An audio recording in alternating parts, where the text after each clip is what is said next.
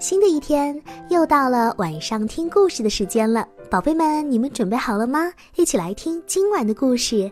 布鲁姆博士卡住了。每到星期天，布鲁姆博士都要弄一些蜂蜜来吃。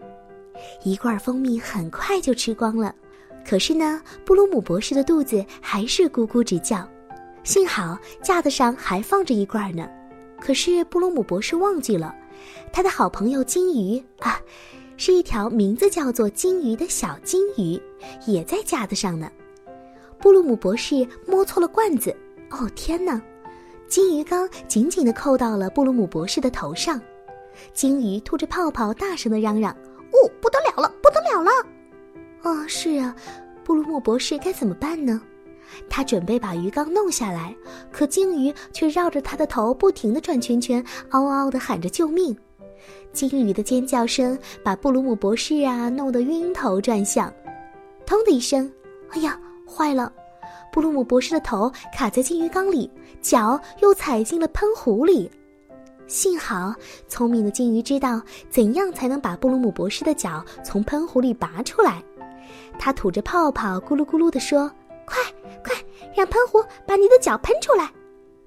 让喷壶喷水当然很容易呀。”可是，当布鲁姆博士这样做时，他的身子一歪，向灶台倒去，手一下子插进了牛奶锅里。哼，砰的一声！现在我们看到了吧？布鲁姆博士的头卡在鱼缸里，脚呢卡在喷壶里，手又卡在牛奶锅里。机灵的鲸鱼又给他出主意了：“哦，快快快，把你的手煮出来，就像昨天你把牛奶从锅里煮出来一样。”于是，布鲁姆博士打开煤气灶，等着牛奶锅把手煮出来。不过手没出来，锅却越来越热。哎呦！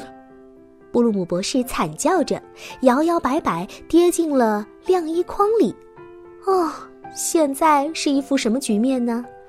他的头卡在金鱼缸里，脚卡在喷壶里，手卡在牛奶锅里，屁股呢，卡在了晾衣筐里。金鱼继续出着馊主意，啊，我知道了，用肥皂，用肥皂可以把所有东西都洗掉，肯定也能洗掉晾衣筐。于是布鲁姆博士拿起一块肥皂，戴上帽子，带着金鱼、喷壶、牛奶锅和晾衣筐，骑车向河边驶去。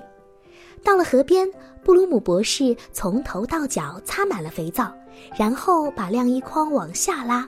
不幸的是，他又一脚踩到了肥皂上。扑通！现在呢，布鲁姆博士的头卡在金鱼缸里，脚卡在喷壶里，手卡在牛奶锅里，屁股卡在晾衣筐里，顺着哗啦啦的河水往下游游去。当布鲁姆博士重新浮出水面的时候，他们这些喷壶、牛奶锅、晾衣筐从他身上掉下去了，只有金鱼缸还紧紧地扣在头上。金鱼吐着泡泡，咕噜噜地说。哦，看来我只能永远和你住在一起了。布鲁姆博士一边嘟嘟囔囔地说：“嗯，还得挤在一张床上呢。”金鱼，你可千万别打呼噜啊！回家之后，他们发生了第一次争吵。布鲁姆博士想睡觉了，可金鱼还想看一会儿电视。接着，金鱼又不停地抱怨布鲁姆把自己弄感冒了。啊切啊切！都怪你！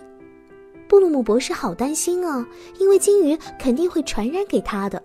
这时候，布鲁姆博士开始鼻子有些发痒，啊切！啪的一声，金鱼一下子飞了出去，落到了蜂蜜罐子里。布鲁姆博士头上的鱼缸终于消失了。哦，岁岁平安！布鲁姆博士长长的舒了一口气。现在金鱼也很高兴。因为它又可以单独拥有一个自己的玻璃罐了，虽然水里有一股蜂蜜的味道，金鱼吐着泡泡，咕噜咕噜的，很开心。这时候，布鲁姆博士才想起来，另一只蜂蜜罐子还放在架子上呢。不过，蜂蜜和罐子已经让他受够了。啊，虽然想吃一些好吃的东西。虽然嘴巴馋，但是注意力一定要集中哦，千万不要有危险的发生。美丽阿姨可不希望你们的屁股卡在什么地方。好了，今晚的故事呢，咱们就听到这儿了，我们明晚再会吧，晚安。